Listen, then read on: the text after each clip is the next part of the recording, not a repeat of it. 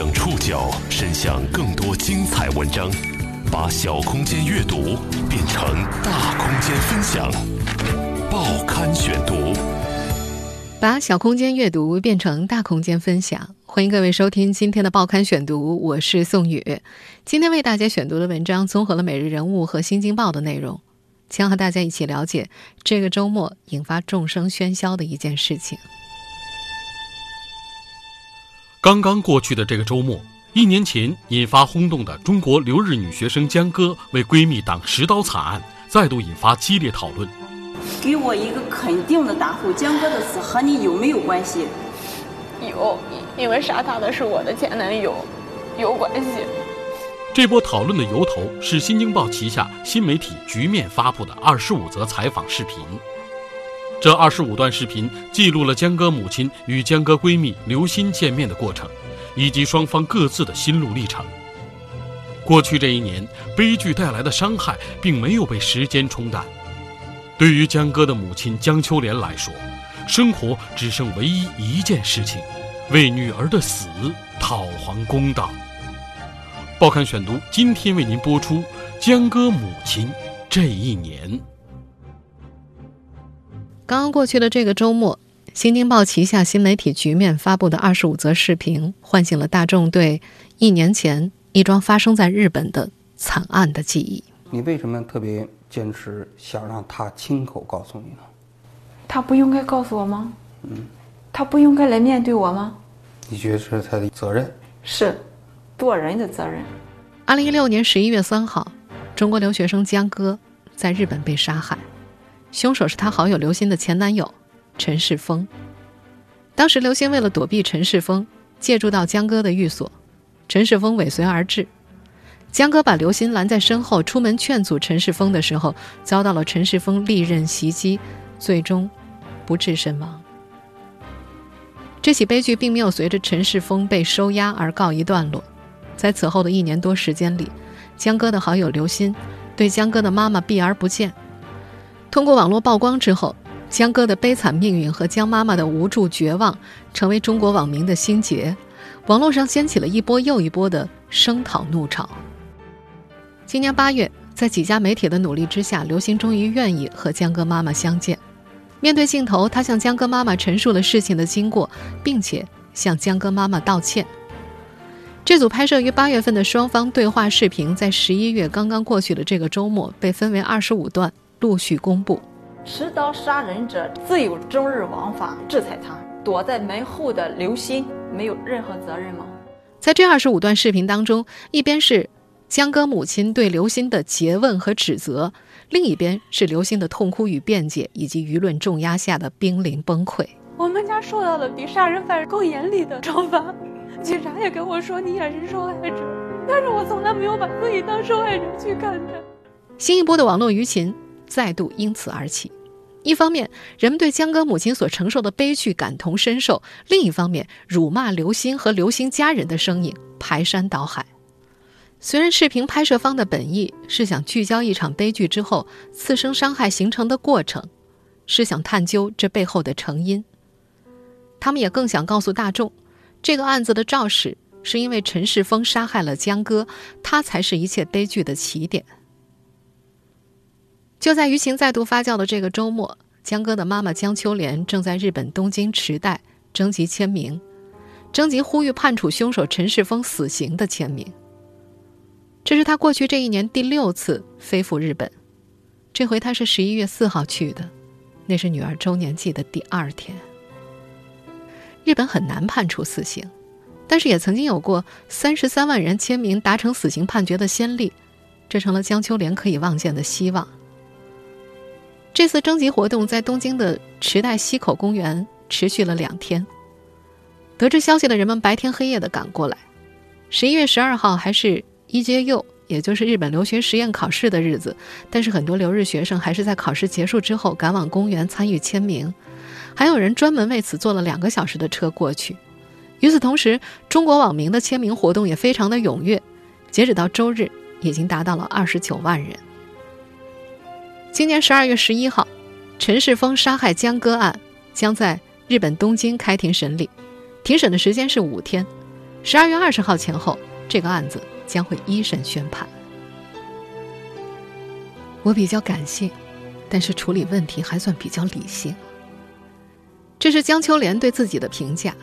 但是江哥去世之后，他的这份理性几乎要消失了。他已经把生活里的其他事情剔除干净，只剩下唯一的一件：为江哥的死讨还公道。失去女儿的这一年多里，江秋莲一直生活在江歌事件里，为女儿的死讨还公道成了她生活唯一的主题。她不愿意相信女儿已经离开，也不能接受女儿已经离开。报刊选读继续播出江歌母亲这一年。过去这一年，只要在家，江秋莲每天都会仔细的打扫女儿的房间。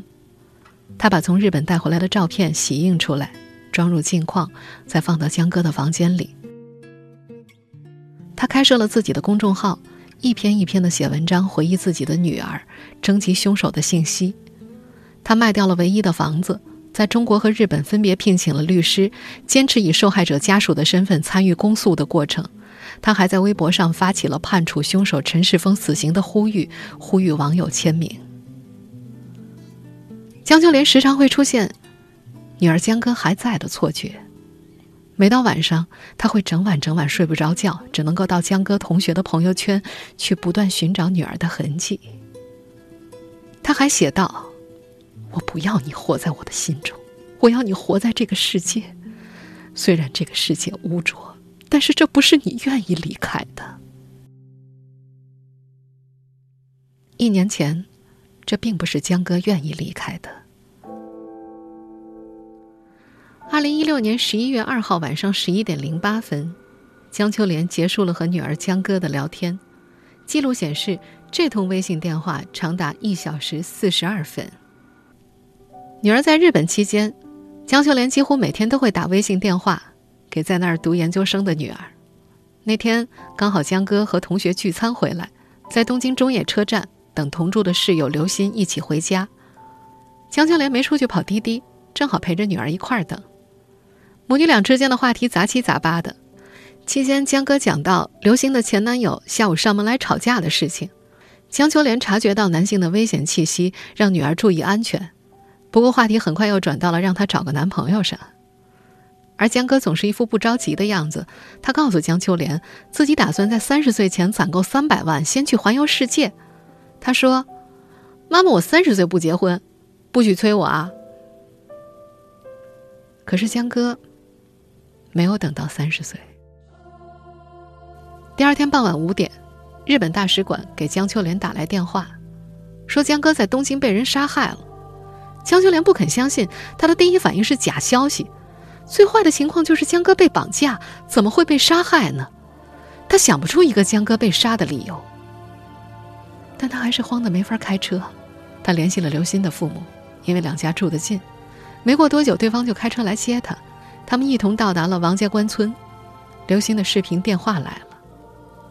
刘鑫摘下口罩，把镜头朝身侧一晃，可以看出他正在警察局。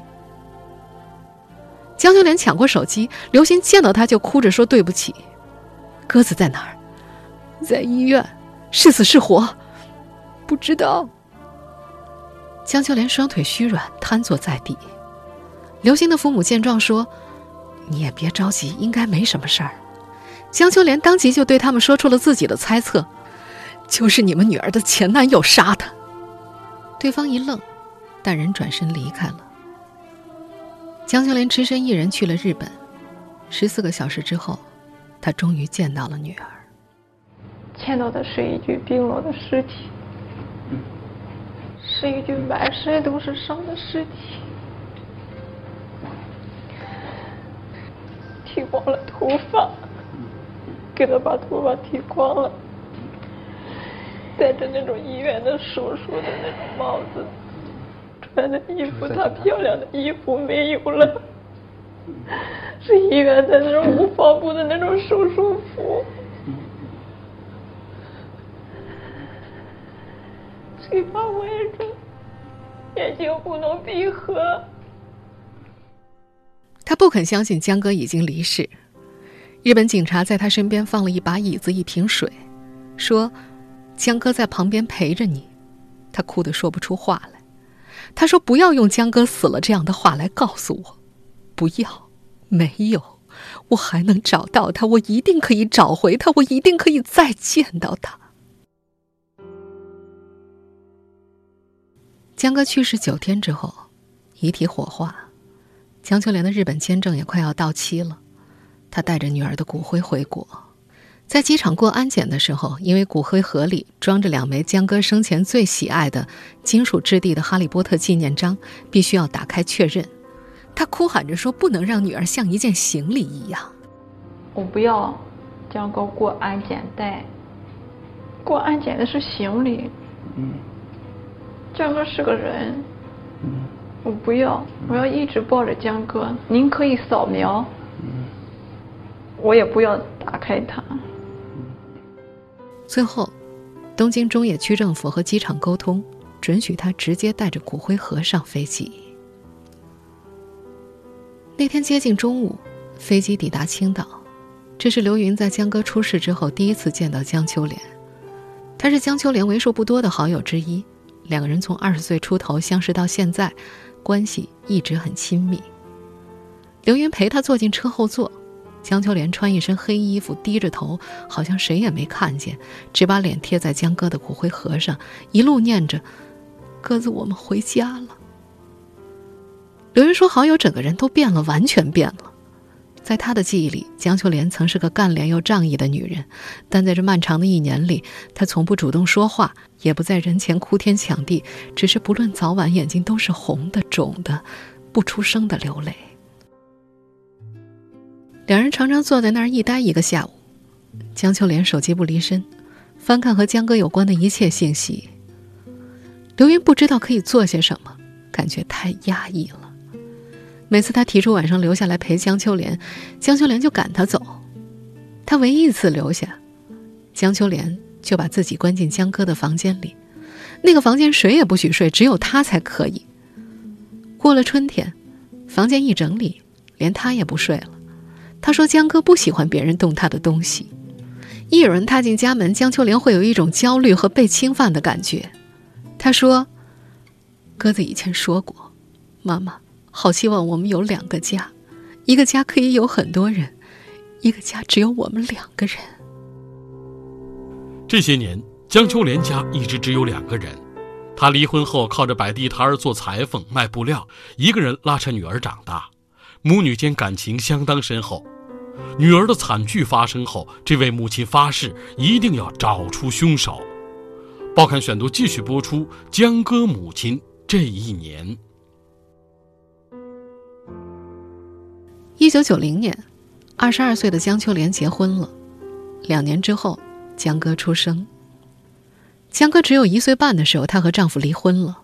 父亲劝她不要孩子，她对父亲说。您疼我的心情和我疼他的心情是一样的。父亲不说话，但家里人一时也无法接受他离婚。有天晚上起矛盾，江秋莲带着江哥出门，母亲在后面一路跟着喊：“这么晚了，你要去哪儿啊？”他心想：“是啊，世界这么大，哪儿有我的容身之处？”他们到了水库边，黑黢黢的。他想抱着江哥一块跳下去。他记得女儿拉着他的手说。妈妈回家，就是这句话，让他能走到今天。他发誓要找出杀害女儿的凶手。去年十一月四号凌晨三点四十八分，出发去日本前，他发了条微博，请求大家帮助督促警方破案，并且留下了自己的联系方式。当天，刘星给他发来一条信息，表示会把调查过程当中所做的事情如实告诉他。但从到达东京到离开，刘星一直都没有和他碰面。那几天，只要有人来加江秋莲的微信，他都毫不过滤地通过，随即给对方发一段话，讲述江哥室友刘鑫搬过来，其前男友到处骚扰，以及当天晚上江哥在车站等室友等事情，并说：“我怀疑凶手就是刘鑫的前男友，恳请您帮帮我，我需要社会舆论的帮助，督促日本警方尽快抓凶手。”在案件还没有侦破的时候，刘鑫这个名字似乎成了最接近真相的存在。通过他的叙述，这个名字很快被传播开去。江秋莲说：“起初他希望以此来督促案件侦破，然而事情很快就脱离了控制，网友开始抨击指责刘鑫。”二零一六年十一月六号晚上十九点二十八分，刘鑫在微信上给江秋莲发了一段话，说他正在配合警方调查，而江秋莲在微博上发的那些东西都不着边际。他写道：“我不恨你，但你已对我造成了伤害了。事情解决了以后。”也不会再见你了。又过了四天，刘鑫在微信上告诉江秋莲案发当天晚上的事。在他的微信描述当中，事情的经过是这样的：他和江哥一起从车站回家，因为他来例假弄脏了裤子，于是先进屋去换。突然听到江哥在外面尖叫了一声，他跑去开门，发现门推不开，猫眼也看不清楚，就马上打电话报了警。两人的矛盾点在于门为什么推不开？江秋莲认为刘鑫锁了门，而刘鑫坚决否认。在刚公布的那组视频当中，双方依然各执一词，这也导致了江秋莲一直认为刘鑫还是在说谎。刘鑫说，自始至终他都没有关门。你现在可以撒谎，没关系。十二月十一号就开庭了，离我公布案卷的时间不长了。我会告诉大家所有的这些细节，刘鑫到底有没有关门？刘鑫到底在里面扮演了什么角色？当然，上面的都是后话了。警方效率很高，案子很快告破。二零一六年十一月二十四号，日本警方以杀人罪对中国籍留学生陈世峰发布逮捕令，指控其杀害江歌。在日本媒体的报道中，陈世峰确实是江歌室友刘鑫的前男友。而警方在他衣物上采集到了和江歌 DNA 一致的附着物，可是从那天之后，刘鑫不再回复江秋莲的微信，刘鑫的母亲把江秋莲的微信拉黑了。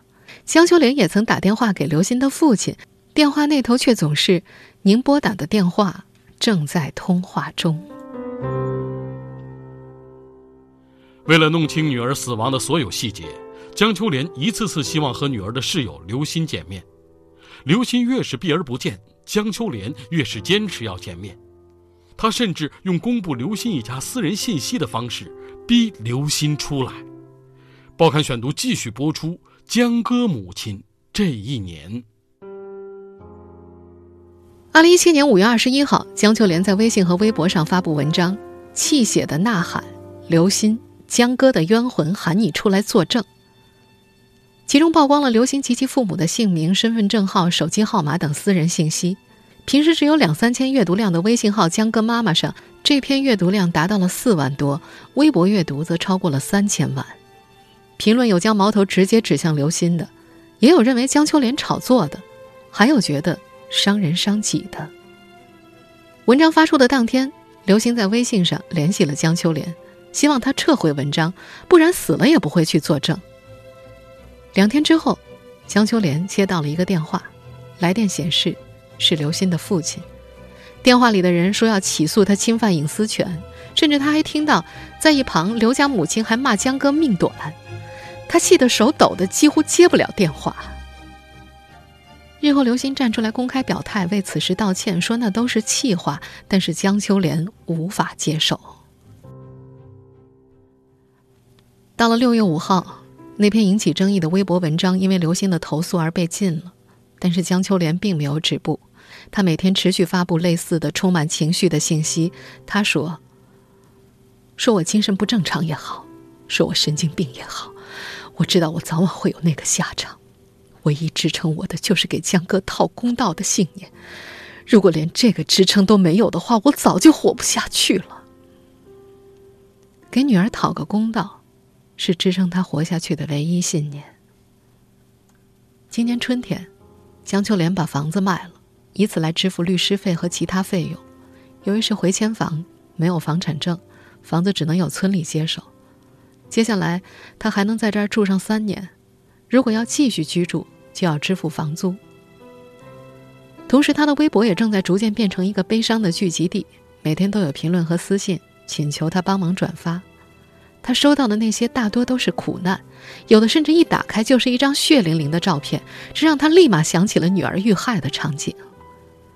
江秋莲有很强的自尊心，她在中考前两个月因为体育老师骂她，跟对方打了一架，死活不愿再去学校，因此辍了学。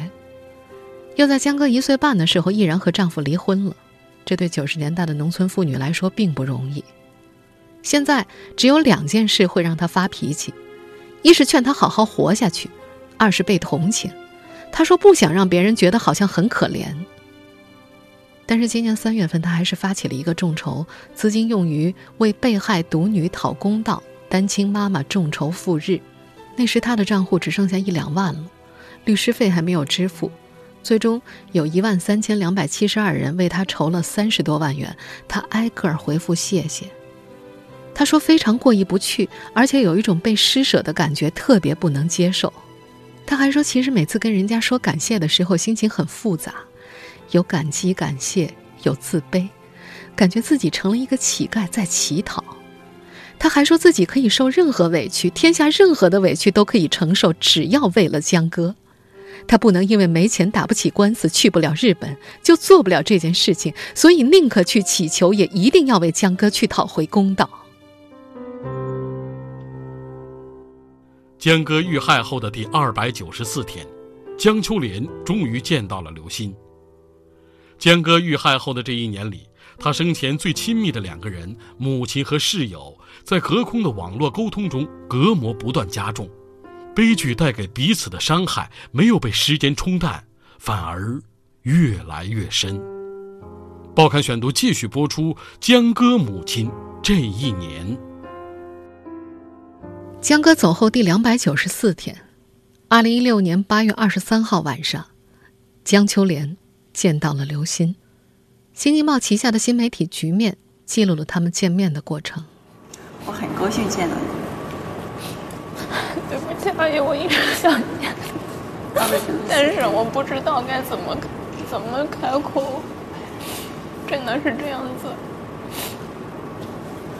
不知道怎么开口没关系，我来问你吧，好吧？嗯。江哥的死和你有没有关系？江哥，我跟三叔关系好。直接回答我，江哥的死和你有没有关系？直接回答我。我觉得是有的，因为他是为了给我打抱不平。给我一个肯定的答复，江哥的死和你有没有关系？有，因为杀他的是我的前男友。江秋莲用手机把两个小时的谈话过程全部录了下来，回家之后反复的听。录音里不断有刘鑫啜泣的声音，江秋莲则在不停的打断他，情绪失控的咆哮质问：“在你的心中，在你全家人的心中，你们的名誉、你们的声誉，什么东西都比江哥的生命更重要？不让来，我说的不对吗？”每次回放的时候，江秋莲就躺在沙发上，眼睛盯着墙。墙上什么也没有，白茫茫的。他左手使劲拽着盖在身上的毯子，指关节发白。一旦听到自己的声音，他整个人就开始发抖，跟着录音里的那个自己嚎啕大哭。他后悔，每次听完之后，他都后悔自己没有让刘鑫多说一点。他意识到自己当时情绪失控，但是控制不了。八月底的这次会面之后，刘星似乎又消失了。他把来访记者的微信拉黑，不再回复电话和短信，不再更新微博。十月份，江秋莲接受《每日人物》采访的时候，说自己依旧隔三差五的给刘鑫发消息过去，可刘鑫还是没有回复。相比对刘鑫复杂的感情，江秋莲对陈世峰的恨意更加直接。他希望他被判死刑。他得知，按照日本法律，杀害一个人。很难被判处死刑，并且中日之间没有犯罪引渡条例，不能够将犯罪嫌疑人引渡回国审判。有网友给他转发了古籍立会的案例：十年前古籍立会被杀害，他的母亲古籍富美子通过发起签名征集活动，使得凶手被判死刑。江秋莲给古籍富美子发了一封邮件，询问如何做到的。一周之后，他收到了回复，邮件中对他提出的十多个问题一一做了解答。今年十一月四号，江哥逝世一周年之后，江秋莲再次飞往日本，刚刚过去的这个周末，他在东京的池袋西口公园进行的签名征集活动，也得到了众多日本华人的支持。再过不到一个月，也就是十二月十一号，对陈世峰为期一周的审判就要开始了。江秋莲不止一次的被问起审判结束之后怎么办，他说回答不了，也想不到那么远的事情。承受了这么多人的好意，他觉得自己死都不敢死。审判越近，他又感觉离女儿越近了。记者问他：“你后悔送江歌去日本吗？”江秋莲当时做这个决定的时候，他遭到了所有人的反对。他回答：“不后悔，因为这是女儿的愿望。”他依然在为江歌活着。过去是，现在依然是。在接受《新京报》记者王志安采访的时候，江秋莲说：“请不要让我走出来，这太残酷了。”